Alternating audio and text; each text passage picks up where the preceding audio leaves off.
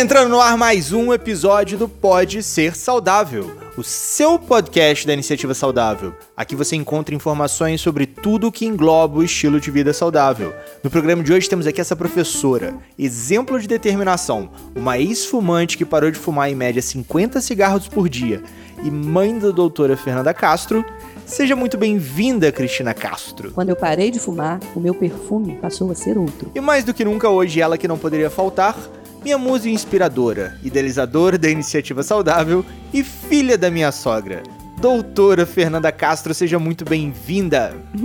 e vamos entender que além do vício químico, existe o vício físico. Vamos entender isso e muito mais com essa história de superação dessa doença que ainda atinge bilhões de pessoas pelo mundo inteiro. Eu sou Felipe do Carmo e aumente o som porque tem muito conteúdo novo chegando para te mostrar que você pode ser saudável.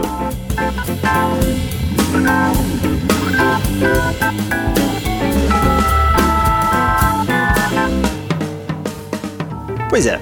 Antigamente fumar passava aquela ideia de descolado, status, elegante. As propagandas evidenciavam que quem fumava tinha aquele espírito libertador e moderno. Mas com o passar do tempo, chegou à conclusão de que o tabaco é bastante prejudicial à nossa saúde.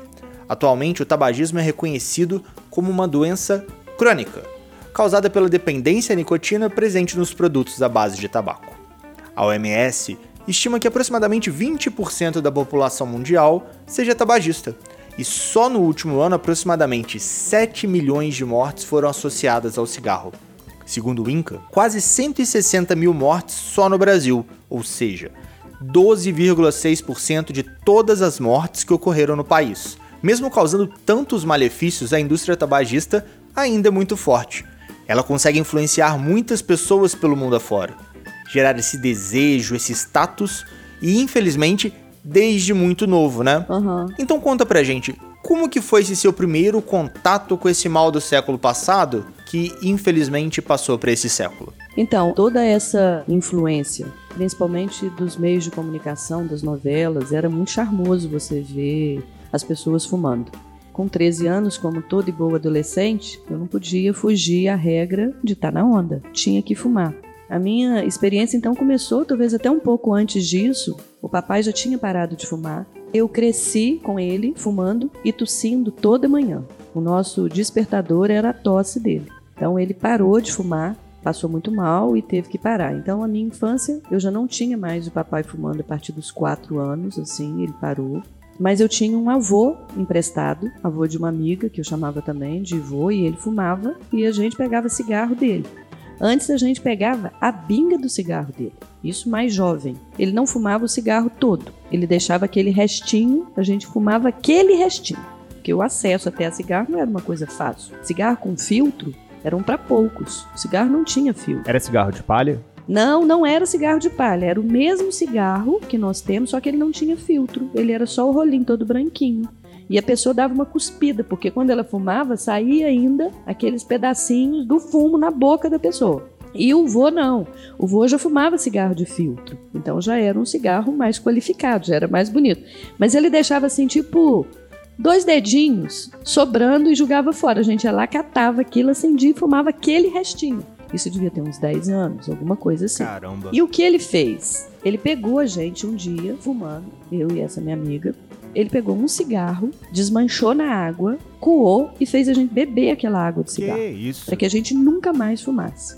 Vomitamos horrores. No dia seguinte, ela não podia nem ouvir falar de cigarro e eu continuava fumando. Mas ele falou por quê? Falou que ele já era velho, ele podia fazer aquilo, que fazia mal para a saúde. Então ele tinha consciência que o cigarro fazia mal. Ele tinha, tinha, ele falou. Um dos argumentos foi esse: eu não consigo largar disso, vocês não vão começar pequeno fumando que isso vai fazer mal para vocês, eu fico tossindo, você sabe do seu pai, o mal que passou, não sei o quê, e você vai querer fazer a mesma coisa. Aquilo entrou no ouvido e saiu pelo outro para mim.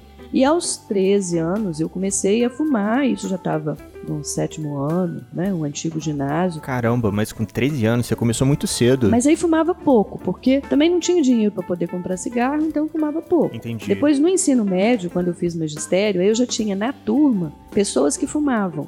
Então isso motivava. E entre a gente era meio que cachimbo da paz aquilo, porque era comum você pedir um traguinho, me dá um traguinho. né? Assim, coisa que depois eu não fazia como adulto, mas isso na adolescência tinha um fumando, passava aquele cigarro pro outro, outro pro outro, outro pro outro. Mesmo cigarro fumavam quatro. Cada um dava um traguinho na hora do recreio, escondido. Um tomava conta para ver, a gente estudava no colégio de freira, para ver se não estava vindo nenhuma freira. Eu acho que todo esse deslumbre era muito mais como uma aventura também. Aquilo era muito fascinante como aventura. Como proibido, né? É, como desafio, que era fumar escondido. Era caro o cigarro? Cigarro nunca foi barato. Principalmente pra gente que era adolescente, né? Assim. Mas o cigarro era caro. Se a gente for fazer o cálculo do que se gastava por dia fumando, era caro. Aí veio a vida adulta e o vício, como ficou? Em seguida, que eu formei em magistério, eu fui trabalhar nesse mesmo colégio e tinham muitas professoras que fumavam. Só que aí a gente tinha os horários de fumar. Não fumava é, o tempo todo, porque em sala de aula não podia fumar. Mas fumava na sala dos professores. Sim, a sala dos professores, a freira reclamava que no final do ano, além de pintar a sala, o teto tinha que ser lixado, porque era preto era escuro, a fumaça subia, então o teto era sempre diferente. Ela sempre reclamava início de ano, falava pra gente não fumar, mas também não adiantava muito. Não é um absurdo, né? Naquela época em que já se sabia o tanto que o cigarro fazia mal, não tem nenhuma campanha para evitar que os professores fumassem naquele ambiente que só tinha criança. Não, isso não tinha. Não existia naquela época nem como estímulo, né? Muito menos como lei, porque a gente já tem alguns estados e alguns espaços que são rigorosamente proibidos fumar. São Paulo você não fuma debaixo de marquise, então não é só área fechada. Pode ser um bar que tem uma varanda, naquela Aham. varanda não é proibido fumar. A Nanda então é expert para poder reclamar.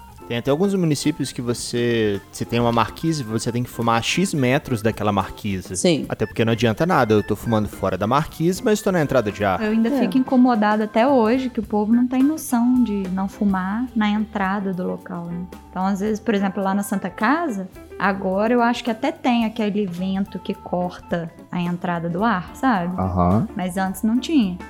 O povo fuma na porta do hospital. Aí, quando vê, tá fedendo lá dentro do hospital. Então, normalmente o fumante tem isso, né? Ele fuma na janela. É onde entra o vento. Então ele está tentando fumar na janela para não ter fumaça dentro, mas ele está julgando a fumaça para dentro. É errado ainda duplamente, porque ele vai para o acesso ao ar. Então ele contamina o ar que entra. Mas você fazia isso também, né? Quando eu tinha que ir pras reuniões com você, a sala dos professores, as salas de reunião, ficavam todas enfumaçadas, uma nuvem, nublado, assim.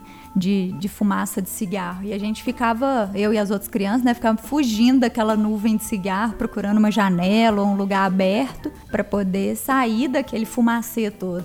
E isso ainda era quando você tava em Juiz de Fora, né? Se bobear, quando você foi para BH era bem pior. Ah, sim. Lá então a gente fumava muito. Era reunião, aquilo.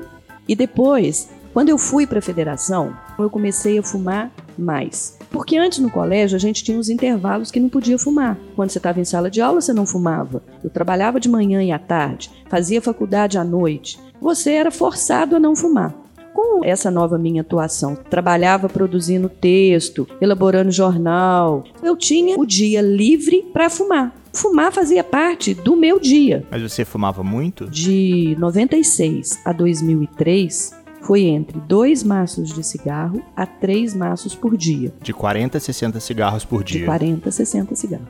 No mínimo 40 cigarros. No- Isso dá um cigarro a cada 19 minutos, mais ou menos. É. Você fumava mais do que eu achava. Então, eu fumava um maço de cigarro de Belo Horizonte a Juiz de Fora. Eu vinha com a janela aberta e fumando. E às vezes eu não usava nem um isqueiro para acender o cigarro. Eu já acendia o outro naquele cigarro que ia apagar. Chegava, eu tinha que bater o tapete, porque era cheio de fuligem de cigarro dentro do carro. Credo. Então a média ainda aumentou para um cigarro a cada 12 minutos. Sim. É engraçado como o ser humano adquire pequenos hábitos para poder sustentar o vício que às vezes nem se dá conta, né? Sim, eu nunca consegui fumar com a mão direita. Parecia que eu errava a boca. Como eu sou canhota, eu aprendi a mexer com o mouse com a mão direita para ter a esquerda livre para o cigarro. Então era o tempo inteiro no mouse e com o cigarro na boca, no cinzeiro, mas na mão esquerda. Fumando tanto, você deve ter ficado péssima, né? Ah, sim. Eu me recordo que eu voltei no colégio onde eu trabalhava. Daí uns dois anos que eu estava liberada. A freira, na hora que me viu, ela me abraçava assim. Parecia que eu tinha um câncer, alguma coisa. Eu que pesava 54, 55, era o meu peso médio, normal. Eu fiquei com 46, 47 quilos. Porque aí eu estava fumando em alta escala, eu comia pouco. Então emagreci por isso, porque eu substituía qualquer comida por cigarro. Porque não tinha gosto para minha comida. Então aquilo Se eu comesse um sanduíche de frango ou carne, para mim era a mesma coisa, não fazia muita diferença. É, além do paladar, perdeu peso demais, devia estar parecendo doente. É, parecia. O aspecto era o olho muito fundo, a pele enrugada, seca. A pele era muito seca, né? O cigarro faz isso. E acho que se eu tivesse continuado a fumar, a minha boca ia ser nem sei o que de tão enrugada. Eu já tinha marca, porque eu fazia o biquinho o tempo inteiro, com o cigarro na boca o tempo todo. Então não há musculatura que resista, não ia ter butoque, não ia ter esticador de lábio que fosse dar conta.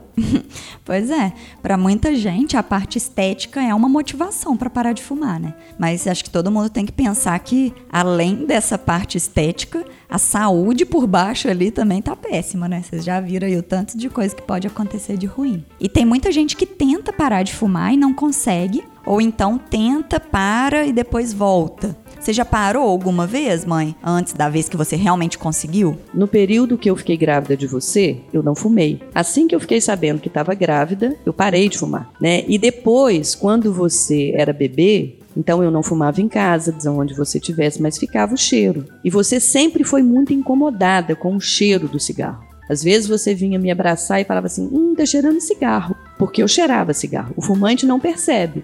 Como ele não sente paladar, ele também não tem olfato. E uma das principais questões dessa do olfato é porque eu passava perfume e você falava, tomou um banho de perfume, porque eu não sentia o cheiro. Então eu ia pondo, porque achava que aquele perfume não estava cheirando, então precisava pôr mais. Mas nesse período da gravidez você não tinha vontade de fumar? Acho que tinha outra motivação, entendeu? Mas tinha, tinha vontade de fumar. Mas tinha um impulso mais forte que me fazia não fumar. Entendi. E quando que veio essa vontade de parar de fumar? Esse pensamento de não tá legal do jeito que tá, eu tenho que parar de fumar, eu vou parar de fumar? Eu nunca pensei em parar de fumar. Não era um pensamento porque eu gostava de fumar. Fumar para mim não era só o glamour do fumar. Eu gostava, tirava minha ansiedade, eu ficava mais relaxada, distraía. O cigarro era companhia. Quando estava sozinho, fumava. Se estava no meio de muita gente, fumava. Se estava bebendo, fumava. Se não estava bebendo, fumava também. Então, assim, foi uma decisão muito repentina. Ninguém imaginava que eu fosse parar de fumar. Porque eu nunca tinha falado, ah, tô tentando deixar de fumar. Tô... Não, foi imediata. Eu falei, não É, fumo. mas talvez esse, essa questão da, do envelhecimento tenha sido a gota d'água, né? Sim, né? Assim, Sim. Talvez não tenha sido o um único motivo. E já estava tossindo. Eu acordava de manhã, já tinha tosse. Eu tinha como se fosse um pigarro na garganta, alguma coisa assim que me incomodava na fala.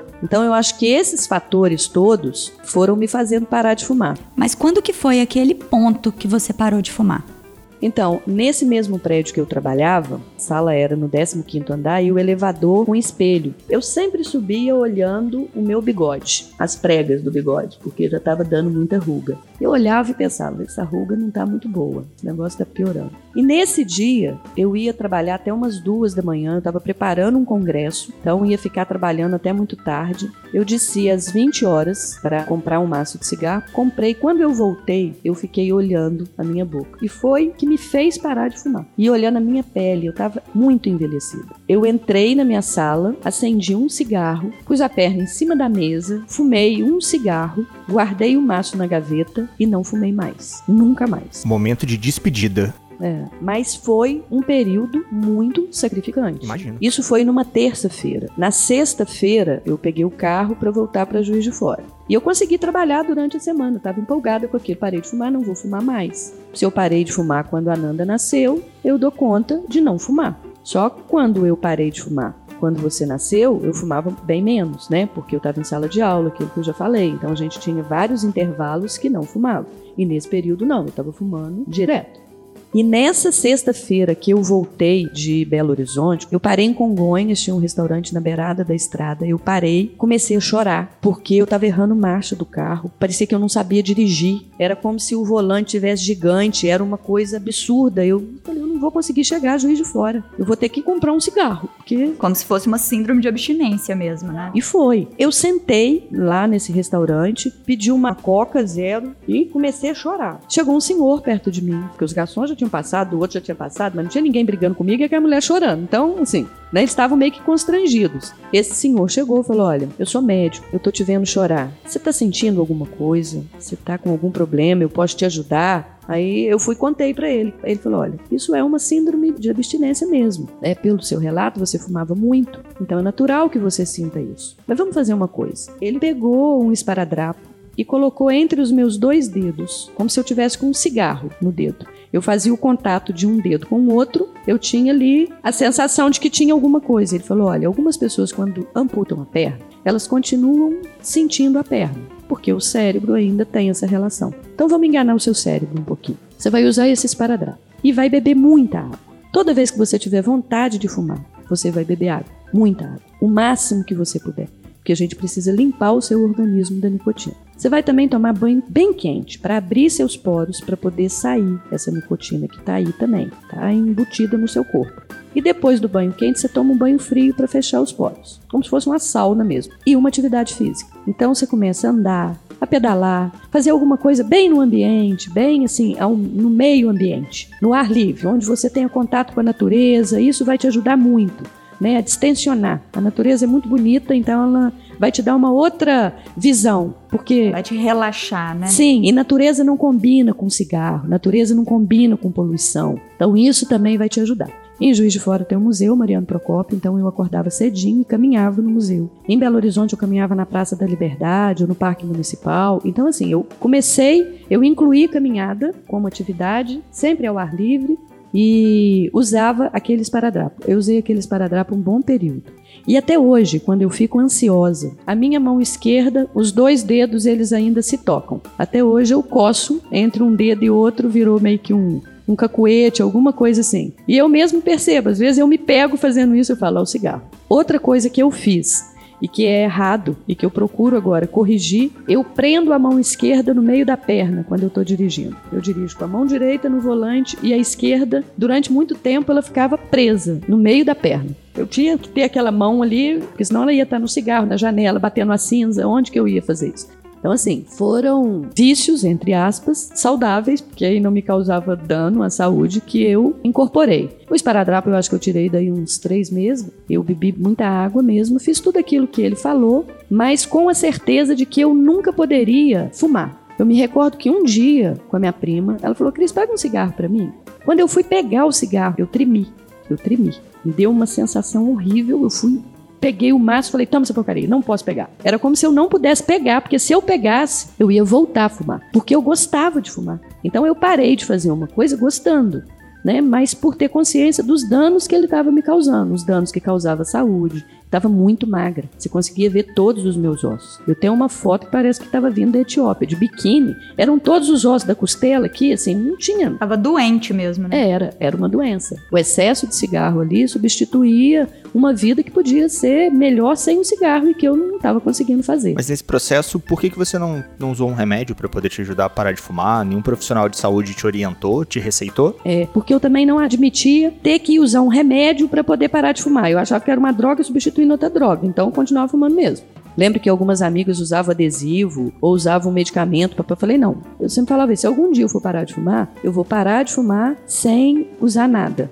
Tem a mãe de uma amiga nossa, a dona Lúcia, muito engraçada. Ela comprava aquele saquinho plástico de bolinha Sei. e ela estourava aquilo, porque ela sentava para ver a sessão da tarde. Ela já era aposentada e ela parou de fumar com 60 e poucos anos ela comprava daquele saquinho plástico e ficava estourando aquelas bolinhas, porque ela queria ver a sessão da tarde, mas era o momento que ela mais sentia falta do cigarro. Então, assim, foram recursos naturais que nós criamos e que pode servir para uma pessoa e não ter nada a ver para outra, não é nenhuma receita, mas foi uma experiência que aconteceu comigo. É, várias mudanças do hábito da pessoa ajudam muito a tirar o vício físico do cigarro. Sim. O vício químico é muito mais difícil no início, por conta da nicotina e das outras substâncias tóxicas que estão no corpo e que o organismo está acostumado a receber aquelas substâncias. Então é muito mais difícil no início, por isso que algumas pessoas precisam de ajuda química, Sim. né? E que já foi mostrado assim que é muito mais benéfico para a pessoa essa ajuda química do que o cigarro. Ah, sim. Porque ela consegue largar o remédio muito mais fácil do que o cigarro, enquanto ela desacostuma do vício físico, né? Que é essa questão de ter no dedo, Algumas pessoas têm que parar de tomar café ou parar de tomar Coca Zero, né? para conseguir largar o cigarro. O beber, porque algumas pessoas se bebem, elas têm vontade de fumar. É, eu acho que mais um, um vício físico, físico também. É. Né? De costume, de hábito. Né? É muito difícil mudar um hábito. Mas é possível, né? A gente tem aí a prova. Em alguns momentos, até hoje, eu tenho ainda mais vontade de fumar do que em outros. Então, por exemplo, quando eu dirijo, tem sempre a garrafinha de água. Se é uma viagem maior, eu ponho água também. Eu tenho que ter sempre um chiclete agora, alguma coisa assim. Porque eu sinto vontade de fumar. No computador, agora eu já me distensionei, que era onde eu mais fumava. Mas se eu tô lendo um livro, eu ainda estendo a mão para poder pegar o cigarro. Até isso, eu segurava o livro com a mão direita, a esquerda ficava livre pro cigarro. Ainda deve ter o quê? Sei lá, um ano. Que eu comecei a rir sozinha, porque eu tava lendo, de repente eu estendi a mão. Era para pegar o cigarro. Depois de 15, 16 anos, você ainda tem esse vício motor, né? Esse vício Uhum. físico. Tava quase que sonhando já com cigarro. Ah, sim, eram quase sonhos diários. Eu não sonho agora com frequência, mas eu sonhei muitas vezes que eu estava fumando. Ah, ou é? em reunião, ou em festa, ou em qualquer coisa. Eu sonhava acendendo cigarro. Caramba. Antes de comer qualquer coisa, eu acordava na cama, eu já acendia o cigarro. Essa dificuldade também. Quando acordava, não podia ficar na cama, igual a gente fica espreguiçando. Não. Eu já abri o olho, sentava, levantava e já ia pro banheiro, lavar o rosto, escovar o dente, para não ter o cigarro. Porque era um dos momentos também que eu sentia muita falta, porque era a primeira coisa que eu fazia no dia. E você notou que melhorou alguma coisa? Ou que piorou alguma coisa depois que você parou de fumar? Bem, às vezes eu brincava assim, eu vou voltar a fumar para eu emagrecer. Eu não engordei tanto. Você ficou saudável, na verdade, né? Eu sumi com aquele excesso de osso aparecendo. Eu saí de 46, 47 quilos para 52, que era num peso normal, 52, 54. Hoje eu tô acima disso, mas aí são outros fatores que fazem com que fique mais difícil emagrecer. Tem que fazer muito mais esforço, mas tem que ter o autocontrole semelhante ao de largar Ah, um cigarro. né? Primeiro que você é uma pessoa, atualmente, muito aceita. Porque eu acho que se eu fumasse, ia ser um constrangimento muito grande de convívio. Porque daqueles 12, são raros aqueles que ainda continuam fumando. Alguns já morreram e os que não morreram pararam de fumar. E não fuma mais no ambiente de trabalho. Sim, sim. Tudo isso dificulta a pessoa fumar. Eu acho que toda legislação que restrinja o uso do cigarro, ela é muito benéfica. Ela é benéfica para o não fumante, mas ela é principalmente benéfica para o fumante, porque isso faz com que ele fume menos mesmo. A minha qualidade de vida mudou muito. Né? A minha pele deixou de ser aquela pele seca, esturricada, porque parecia que você estava vindo de um deserto, alguma coisa. Era, era muito diferente mesmo. Parou de tomar tanto banho de perfume. Ah, parei. Agora eu uso perfume regular, economiza no perfume. O paladar. Hoje eu tenho prazer em sentar e poder saborear. Eu vou sentir o gosto da rúcula, que para mim comer alface, rúcula, agrião era tudo a mesma coisa. Então, assim, isso mudou muito. Por exemplo, o ambiente. Você tem prazer em ter um ambiente com um cheiro agradável. E o ambiente saudável também, né? Assim, sem cinza de cigarro. A minha sobrinha trabalhava numa boate. Ela passava para poder pegar uma roupa emprestada. E antes eu nunca sabia qual era a roupa que ela tinha levado, porque todas as minhas roupas cheiravam cigarro. Eu nunca identificava qual era a roupa que ela usou. E ela podia pegar escondido sem pedir para ninguém, porque eu não ia saber mesmo. Depois que eu parei de fumar, uma das coisas que eu tive que fazer foi lavar todas as roupas, porque eu sentia o cheiro de cigarro na roupa. E se ela passasse lá em casa e pegasse alguma roupa sem me falar, eu sabia qual era a roupa que ela tinha usado mesmo sem vê-la, por causa do cheiro. E ela não fumava, mas era o ambiente que ela ficava que impregnava aquele cheiro na roupa. Então, assim, era o meu cheiro. Isso é pavoroso. O fumante não tem ideia de como ele fede. Eu contava para todos. Ainda conto. Que às vezes chega um paciente no consultório, eu viro e falo assim: e parar de fumar? Quando que o senhor vai? Aí a pessoa toma aquele susto, né? Porque eu ainda não perguntei isso pra ela, ainda não falou nada. Ou às vezes é alguém na casa que fuma e a pessoa cheira cigarro, mas a pessoa já não sente, porque já acostumou. Mas, por exemplo, cigarro não me incomodava. Hoje eu fico incomodada. Se eu tiver em algum lugar, eu não sou uma ex-fumante chata, daquela que a pessoa não pode fumar de jeito nenhum, que não pode ficar perto de mim. A Nanda parecia ex-fumante, ela era indelicada com as pessoas. Né? O meu irmão sofria, ela prendia ele na sacada para poder fumar, punha aviso pela casa afora, pregava a placa, proibido fumar. Em ambiente fechado não se fuma. E como os meus amigos eram fumantes, eles frequentavam muito lá em casa, era um estresse. Eu criei a lei antes de existir. Mesmo antes de ser médica, eu já tinha essa noção do perigo e Sim. do problema que o cigarro causaria. E também os fumantes atualmente, até por todas essas restrições que muitas são impostas, eles já criam um semancol, ele já se manca um pouco de que ali não é lugar para fumar. Então a própria pessoa já procura um outro espaço para fumar e não precisa mais ter a placa. Elas sabem que dentro de casa, lá em casa ninguém fuma, né? Porque as pessoas sabem que eu não fumo, então vão fumar lá fora. Então assim, as próprias pessoas também eu acho que já vão tomando mais consciência. Elas já sabem que elas incomodam. O fumante atualmente é um ser que incomoda. Isso. Então, assim, acho que uma mensagem que a gente pode deixar é que vale muito a pena a pessoa trocar o cigarro por hábitos saudáveis. Ah, com certeza. Isso eu não tenho dúvida, né? Não tenho dúvida. E olha que foi o que eu já falei aqui. Eu parei de fumar gostando, gostando. Então teve um autocontrole muito grande. Muito grande, muito grande. Valeu muito o esforço, muito esforço, porque não foi fácil. Para quem fala, ah, tirei de letra, devem ser exceções, não são a regra. E a nossa sorte é que com 16 anos que você parou de fumar, você já tem o risco muito diminuído para infarto relacionado ao cigarro, para qualquer outro problema de pulmão, para problemas da pele. O único que você ainda não tá livre, que é a tendência é que seja só com 20 anos depois que para de fumar, é o risco aumentado de câncer de pulmão mas com certeza tá bem menor do que se você tivesse continuado fumando. Sim, e as experiências, por exemplo, que a gente tem, são vários amigos que infartaram e que pararam por doença. Os que eram fumantes, uns três ou quatro tiveram câncer ou complicações mesmo. Então, assim, o meu foi muito bom porque eu parei por ruga, né? E que as pessoas parassem pela ruga ou para não dar ruga ou que não fosse por doença, porque infelizmente alguns só param mesmo quando chegam no limite é, de terem uma doença muito grave e que são obrigadas a parar de fumar. E aí, pra gente finalizar, só voltando naquela questão do peso, que você falou que ganhou um pouco de peso, tem muita gente que tem medo de parar de fumar e ganhar muito peso. Mas por quê? No lugar de fazer exercício, beber água, pregar esparadrapo, mudar os hábitos, fica comendo doce, comendo alguma coisa, aí vai engordar realmente. Agora, mesmo se a pessoa engordar um pouco, né, assim, com hábitos saudáveis, substituir o cigarro por hábitos saudáveis, pode até ganhar um pouco de peso por questão do paladar, vai ter um pouco mais de prazer de comer, né? Vai ter um pouco mais de tempo, ou mesmo para a questão da ansiedade. Mas se a pessoa fizer atividade física e não vai ganhar tanto peso a ponto de fazer mal para a saúde. E mesmo aqueles que ganham muito peso, já tem estudo mostrando que comparando um grupo que não parou de fumar e um grupo que parou de fumar e ganhou muito peso. Que esse grupo que não parou de fumar teve muito mais problemas de saúde futuros do que o grupo que ganhou peso. Então, para a questão de saúde, é muito melhor a pessoa parar de fumar, mesmo que ela engorde muito, do que continuar fumando. Assim, mas essa atividade física, principalmente ao ar livre, eu acho que ela ajuda muito.